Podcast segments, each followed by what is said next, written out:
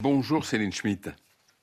Bonjour. Vous êtes en Ukraine depuis bientôt un mois. Après un an de guerre avec la Russie, avez-vous l'impression que les Ukrainiens se soient fait à l'idée d'un conflit qui va durer? Alors pour l'instant, euh, il y, a, 5 millions de personnes qui sont déplacées à l'intérieur du pays, euh, qui ont été forcées de fuir, euh, près de 8 millions de réfugiés qui sont dans les pays voisins. Euh, donc c'est en tout euh, plus de 13 millions de personnes qui sont déracinées, euh, qui ne peuvent pas encore rentrer chez elles, même si on voit dans certaines parties du pays qui ont été reprises par, par les autorités ukrainiennes qu'il y a aussi des retours dans le pays.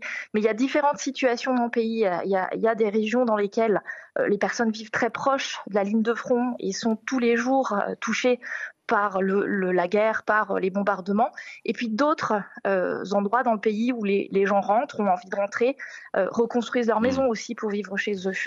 Euh, les besoins en aide humanitaire ont-ils changé par rapport à ce qu'ils étaient au tout début du conflit? Alors au, début, c'est vrai que en quelques semaines, on a vu des millions de personnes qui ont fui à, l'intérieur du pays, mais aussi vers, vers les pays voisins, des personnes qui sont euh, pour certaines déplacées maintenant depuis près d'un an, hein, donc des personnes qui sont soit déplacées au sein de l'Ukraine, soit euh, dans des pays voisins, mmh. dont les besoins restent très importants, les besoins humanitaires restent très importants. Euh, il y a encore des personnes qui fuient, notamment ben, des villes qui sont proches de la ligne de front, que ce soit vers le sud, vers l'est. Euh, mais aussi des personnes, oui, qui essaient de rentrer chez elles lorsque la sécurité le permet. Mais les besoins sont les mêmes? C'est-à-dire qu'il y a toujours aujourd'hui, par exemple, une nécessité de produits euh, indispensables, euh, comme les, vêtements, des radiateurs, des médicaments, des lampes solaires aussi pour faire face aux, problèmes d'électricité? Oui, et il s'agit d'une de nos priorités. Une de nos priorités, c'est d'apporter une aide humanitaire essentielle, vitale aux personnes qui sont proches euh, du front, proches de là où, se passent euh, les attaques, notamment euh, vers le sud du pays, vers l'est. Et donc effectivement, on organise là des convois humanitaires avec d'autres agences des Nations Unies pour apporter cette aide vitale, des couvertures, des lampes solaires, du fait de l'absence de chauffage, des coupures d'électricité, mais aussi voilà des, des, radiateurs. Donc effectivement, cette aide vraiment pour vivre, pour survivre, reste essentielle dans ces zones-là. Et ensuite, pour les personnes qui sont déplacées, depuis parfois près d'un an, euh, les besoins sont euh, des besoins en émargement, euh, des besoins de pouvoir continuer la vie ailleurs, loin de chez soi, avec un gros besoin aussi d'aide psychologique. Donc ça fait mmh. partie aussi des activités qu'on met en place, qu'il puisse y avoir un, un suivi psychologique, parce que la guerre continue.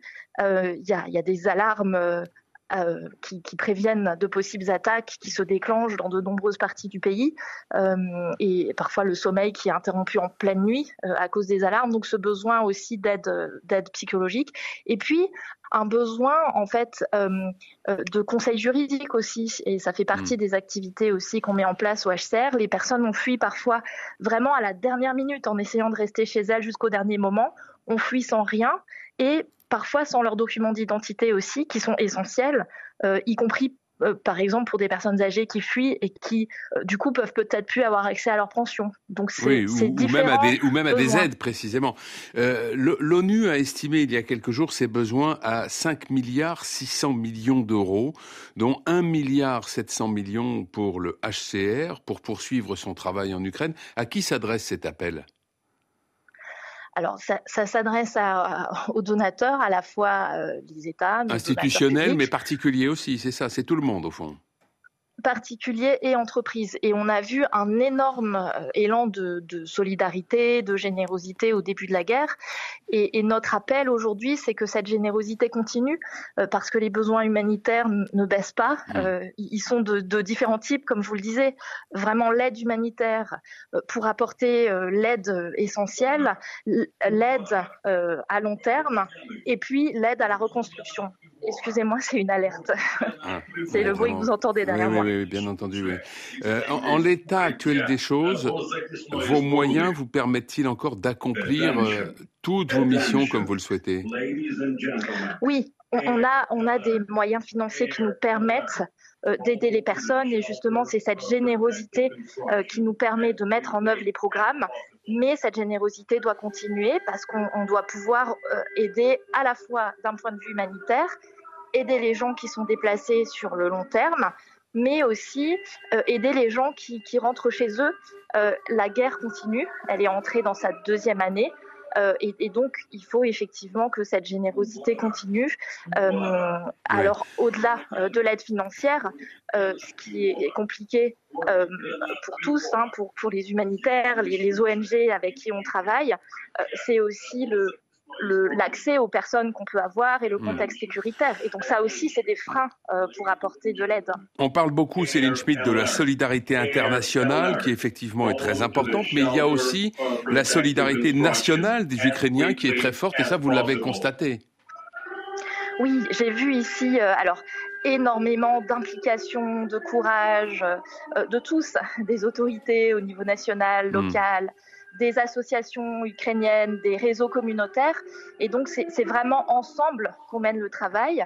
Nous, les humanitaires, on apporte une aide euh, humanitaire, c'est notre rôle euh, pour soutenir. Je vous disais les convois humanitaires qu'on organise vers, des villes qui sont proches de la ligne de front, euh, parce que c'est des choses qu'on fait les humanitaires et, on, soutient.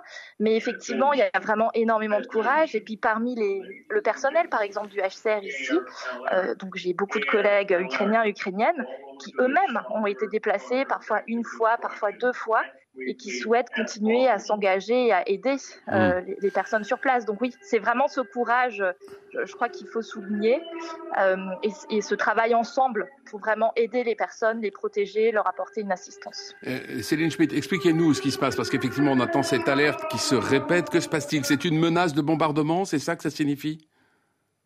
Oui, oui, c'est ça, effectivement. Donc, quand il y a des alertes de possibles attaques, euh, il y a des, sirènes qui se mettent en place dans mmh. les différentes villes, euh, qui veulent dire qu'il faut se déplacer et, euh, rejoindre des abris. donc, dans, des, dans des abris, exactement. Rapidement, euh, aujourd'hui, dans quel sens vont les mouvements de population? Est-ce que c'est plutôt vers le départ pour se rendre dans une région moins frappée par la guerre ou se réfugier à l'étranger Ou est-ce que vous assistez à une tendance au retour des Ukrainiens chez eux? Alors, il y, a, il y a toujours des personnes qui quittent euh, les zones qui sont proches des attaques, mmh. mais il y a effectivement aussi des retours euh, qu'on a vus.